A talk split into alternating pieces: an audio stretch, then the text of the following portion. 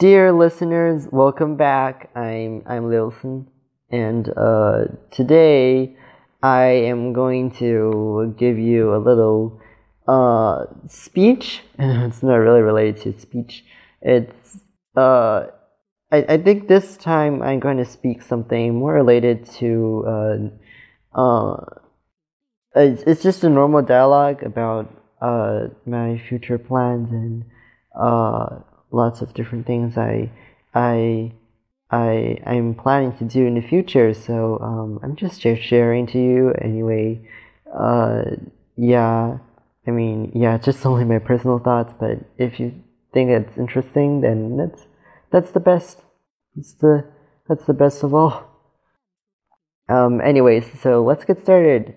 Um, uh, I well in the future, I'm planning to be an interesting person. So uh, I hope that I, someday I could be more humorous than uh, uh, than yeah. I, I I wish that I can be more humorous and uh, I can uh, I can make people laugh. So um, so that uh, that people who stay near me or uh, who are friends with me will feel happy and that's I think it's a very important ability that I that a person could have uh, in his or her entire life. So uh, I'm I'm I'm trying to develop this kind of ability and to uh, master it, but I'm still learning it. Yeah. So yep. so this is one of my goals, and uh, if possible, I would like to I would like to, uh, I would like to uh, do uh, I would like to be an animator and I'll try to uh, create things that I like. Also, I would like to uh, I would like to draw something that I'm interested in. Uh, for example, uh, uh, animations related to my favorite movies or books, or perhaps games or uh, any other comics or etc and uh, I wish that I could collaborate with more people, uh, including uh, our dear voice actors or other uh, amazing artists, or even uh, uh, authors of stories and a lot of different people. And I wish I could know them, and I will have the chance to, you know, work with them together.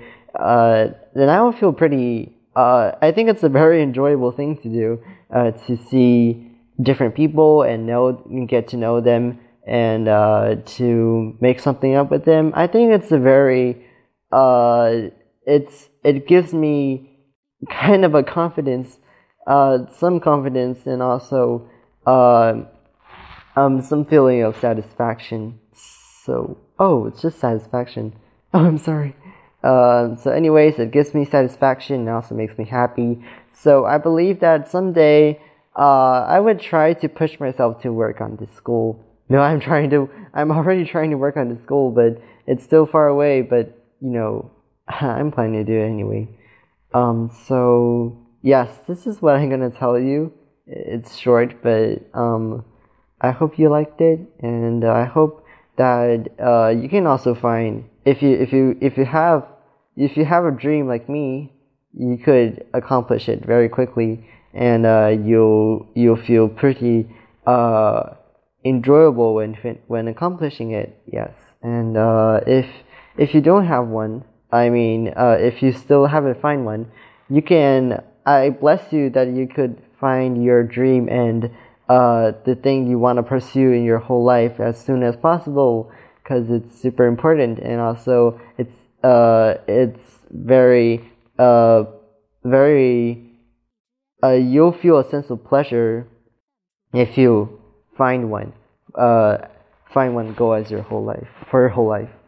Okay, so this is what I'm gonna tell you. Anyways, it's short again, but yeah, thank you for listening, and uh, let's uh, please let me see you next time.